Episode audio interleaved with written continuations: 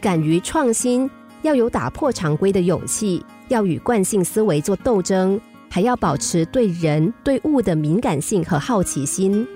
不敢越雷池一步，就永远跳不出条条框框的制约，永远不会有高的造诣。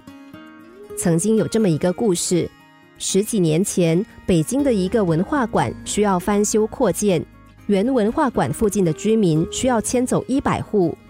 按当时的商品房售价，每套住房大约在二十万元左右，总计需要投资两千万元。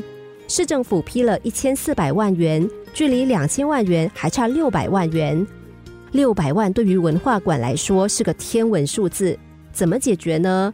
他们一筹莫展。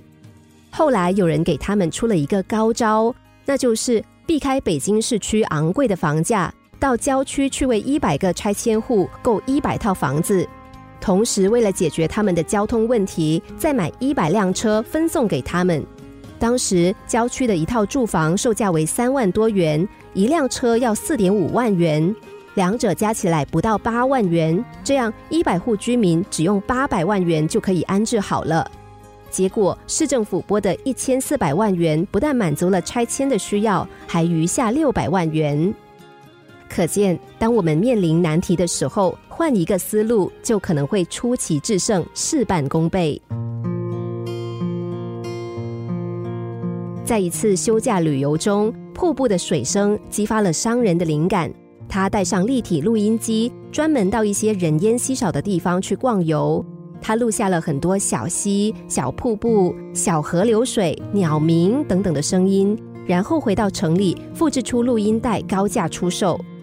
想不到他的生意十分兴隆，尤其是买水声的顾客络绎不绝。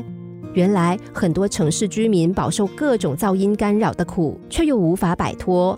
这种奇妙的商品，能把人带入大自然的美妙境界，让那些久居闹市的人暂时忘却尘世的烦恼，还可以让很多失眠的朋友在水声的陪伴下安然入梦。世界上每天都有很多人在碰壁，而他们总是用千篇一律的方式运作。其实，一点小小的改进，一种新的方式，就会给自己带来好运气。这点小小的改进，就是可贵的创新。敢于创新，会让你与众不同。要积极启动创新思维，训练自己多角度看待问题、解决问题的能力。这不但能够让我们的生活充满乐趣，还能够改进工作，提高工作效率。心灵小故事。星期一至五下午两点四十分首播，晚上十一点四十分重播。重温 Podcast，上网 U F M 一零零三 t S G。